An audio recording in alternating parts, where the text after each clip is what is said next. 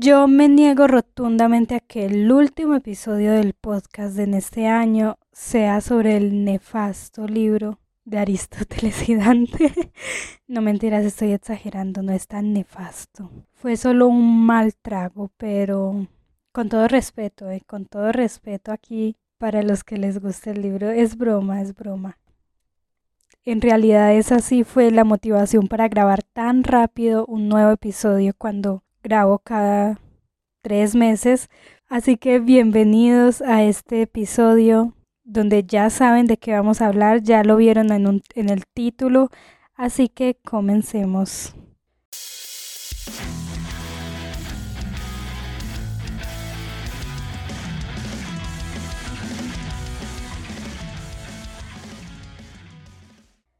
Como ya dije, hoy les vengo a hablar de una novela no muy conocida, incluso dentro de los mismos fans de las novelas de Anne May, pero que vale completamente la pena. Así que he decidido hablar sin spoilers en este episodio, a diferencia de todos los demás, porque como ya dije, quiero que conozcan más la novela y poca gente se acerca a leer algo cuando ya se lo spoileó, no sé. En fin, el caso es que no voy a dar mayores spoilers. El Divino Rascador del Gato Blanco es una novela que se publicó en 2015. Ya sabemos que el formato de publicación de estas novelas no es el tradicional, digamos, de publicar un libro completo, sino que se publica semanalmente o mensualmente o periódicamente, pues, por medio de páginas web. Es una novela web y originalmente cuenta con 131 capítulos. La autora es Luye Xianhe, que es mucho más conocida por su otra novela llamada La esposa es lo primero, que creo que ahí sí les suena. Ahí dirán, ah, esa sí lo conozco, ya la leí o ya escuché de ella porque se habla mucho de ella, pero no se habla tanto de esta antes de hablar como de la trama en sí de la obra, quiero darle un poco de contexto del mundo que nos presenta la autora. Si no saben lo que es el Dan Mei, simplemente es Boys Love que tiene origen chino nada más. Pero dentro de este Boys Love chino existen diferentes géneros y hay uno muy famoso que es género de fantasía que es el xiaxia, en el que los protagonistas son jóvenes cultivadores. ¿Qué es un cultivador? No son cultivadores de lo que nos estamos imaginando. Son más como cultivadores del espíritu, algo muy metafórico, porque estos jóvenes asisten a ciertas sectas donde los entrenan para cultivar su espíritu y esta cultivación les permite tener ciertos poderes, digámoslo, como volar, como tener armas espirituales, etcétera. Muchas cosas, no todo el mundo es un cultivador en este mundo de cultivadores, sino que ciertas personas que logran cultivarse un núcleo dorado que es pues ahí donde reside su poder espiritual. Si ustedes no conocen nada de esto, no se asusten porque las propias novelas te van introduciendo de forma muy natural a esto. Y cada novela es un mundo completamente diferente eh, muchas comparten características entre sí, pero otras tienen variaciones y es precisamente una variación muy importante lo que hace especial a esta novela. Y es que en este mundo de la cultivación no solo hay jóvenes cultivadores, sino que hay animales que pueden llegar a cultivarse y estos animales son llamadas bestias demoníacas.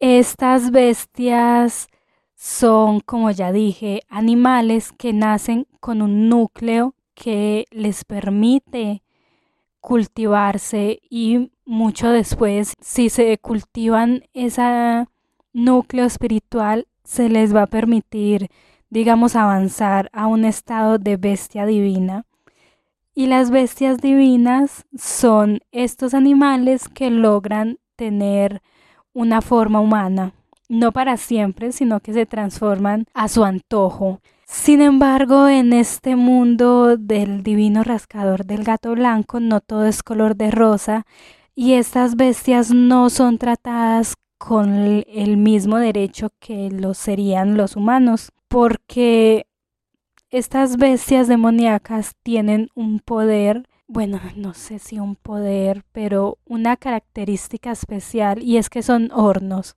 Si ustedes ya han leído otras novelas de May, saben que son los hornos. Son esas especies, personas, lo que sea, que no son humanos, sino que es, como ya dije, otra especie de ser y que mediante el contacto con ellas puede aumentar el nivel de cultivo.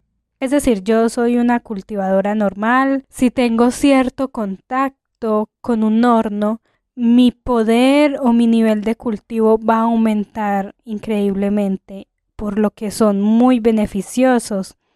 Hay distintas formas de, digamos, tener ese contacto dependiendo también de la novela, pero aquí ese contacto es uno o consumiéndolos o la segunda forma que existe es mediante las relaciones sexuales.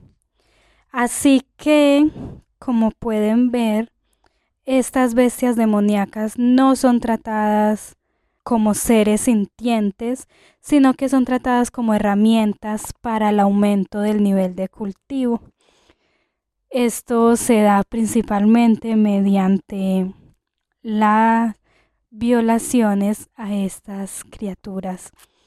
Sin embargo, estas bestias no son muy comunes en este mundo porque son caras. Entonces no todo el mundo puede costearse tener una bestia y además porque son inútiles si ya tienen dueño.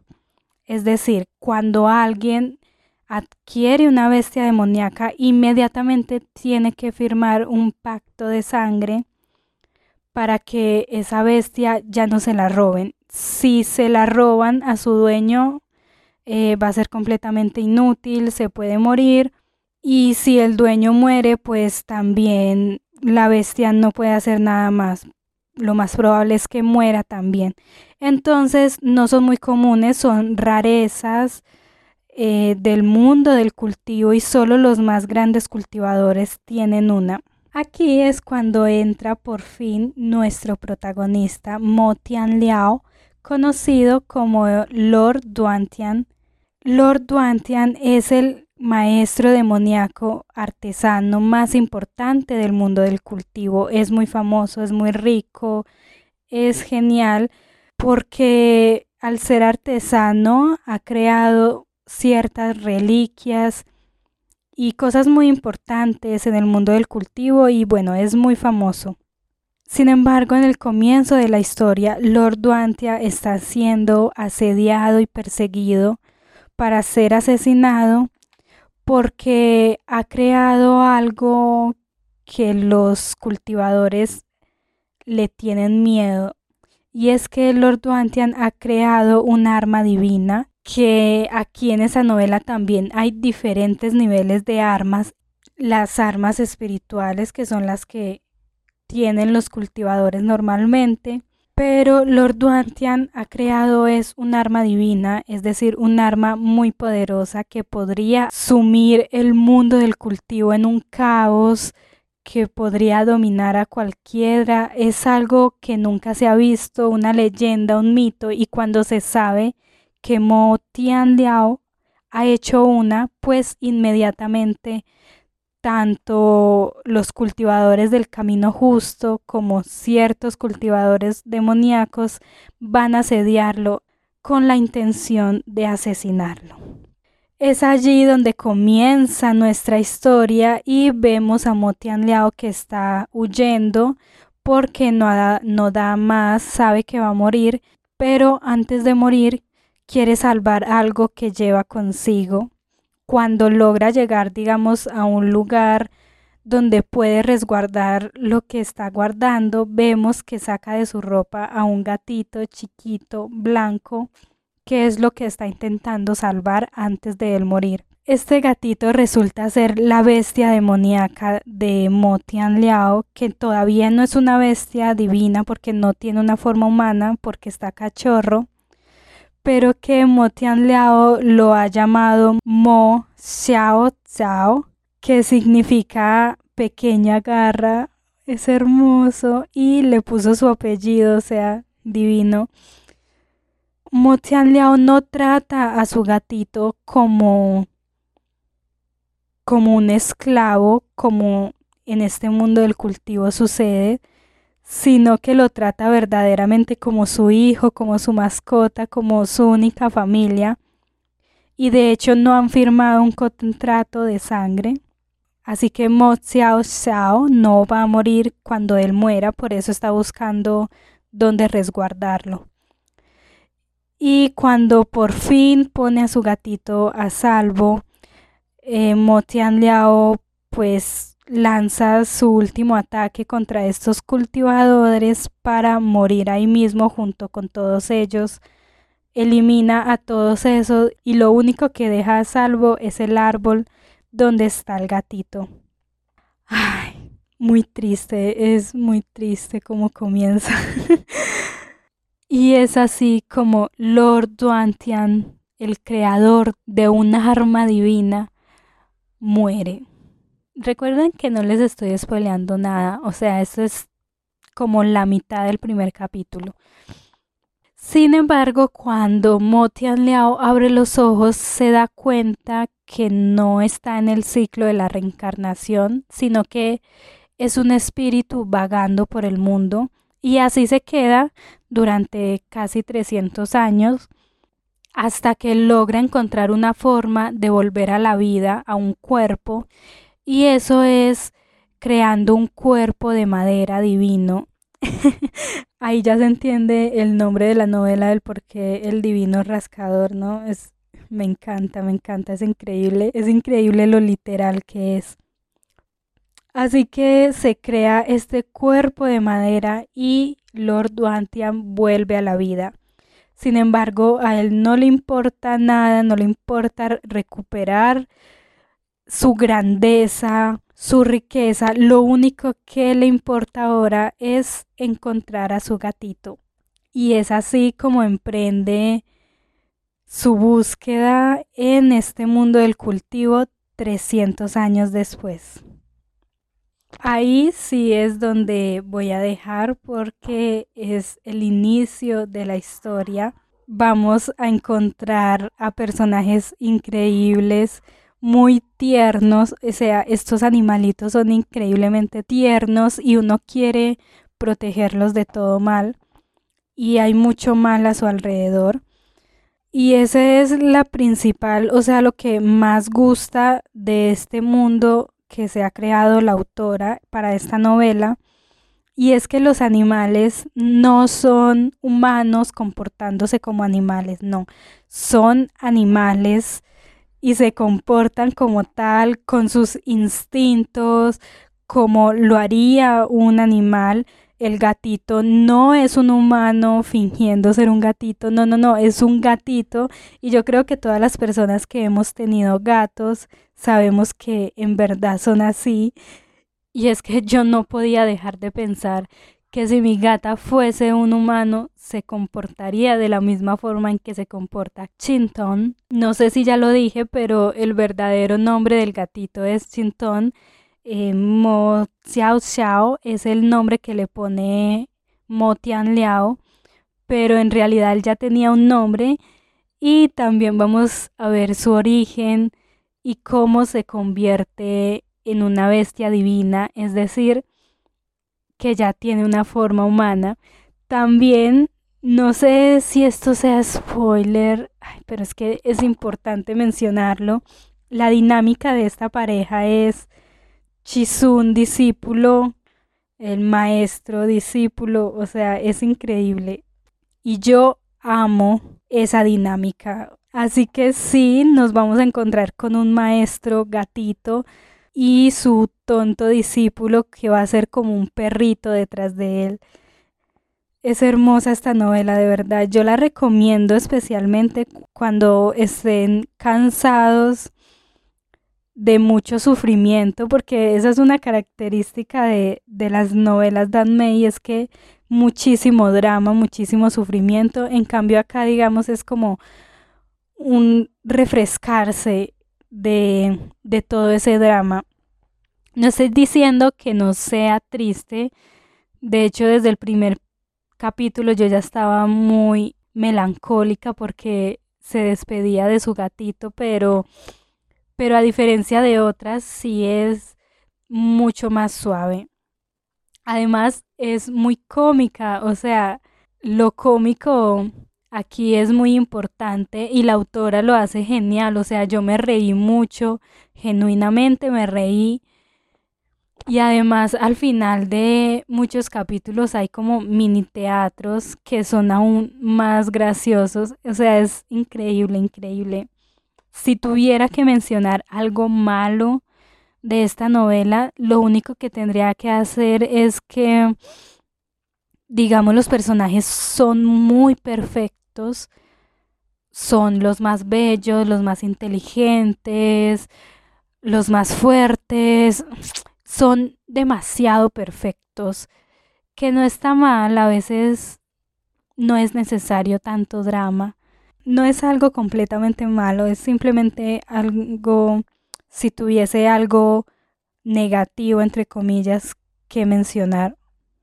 Aún así, no están mal desarrollados. Yo creo que funcionan como personajes, o sea, están bien estructurados y eh, eso es bueno. ¿Qué más decir de esto? Ya creo que hablé mucho de los animales, pero es que de verdad se van a enamorar de los animales hay un tigre precioso, hay osos, hay perros, hay mariposas, son hermosos. Y creo que voy a dejar hasta aquí. Si han escuchado alguno de mis otros episodios de este podcast, saben que me gusta tener como una línea temática específica para hablar de esa novela o de esa serie pero aquí, digamos, no encontraba algo como muy complejo o muy definido para hacerlo de esa forma, por eso simplemente hablé de qué trata el libro y, y lo recomendé y ya, digamos, no hice un análisis muy profundo porque tampoco la novela da para eso y como digo, la novela es para curar el alma, es para leerla, para curar el alma de otras heridas que tengan de otras novelas. Así que eso es todo por hoy. Espero que les haya gustado este episodio. Si esto les causó ganas de leer la novela, por favor vaya coméntemelo en Instagram, díganme, me dio ganas de leer esta novela por, por esto que dijiste o esto otro. O si ya la leyeron, por favor, háblenme que literalmente no conozco a nadie que haya leído esta novela. Y eso es todo. Muchísimas gracias por escuchar hasta acá. Recuerden que las traducciones no se pueden difundir públicamente porque, bueno, es ilegal. No nos escondamos. Y Wattpad suele bajar muy seguido las traducciones así que es mejor que estén escondidas, por eso no voy a poner links. Pero si los necesitan, eh, me lo pueden pedir por Instagram. Yo les digo, pues se los paso por privado. Me parece más seguro así y seguro también para la chica que, que está haciendo la traducción. Eso es todo. Síganme en Instagram si quieren. Es arroba undernie-bajo. Y ya saben, me pueden comentar allá todo lo que quieran les haya hecho pensar este episodio. Muchísimas gracias por escucharme y recuerden que la música que escuchan en este episodio es de un youtuber japonés, Sora the que tiene su música de uso abierto, de uso libre. Así que vayan a escucharlo porque tiene un álbum que vale mucho la pena Y eso es todo, ahora sí, feliz Navidad, feliz año nuevo y nos escucharemos en un próximo episodio. Chao.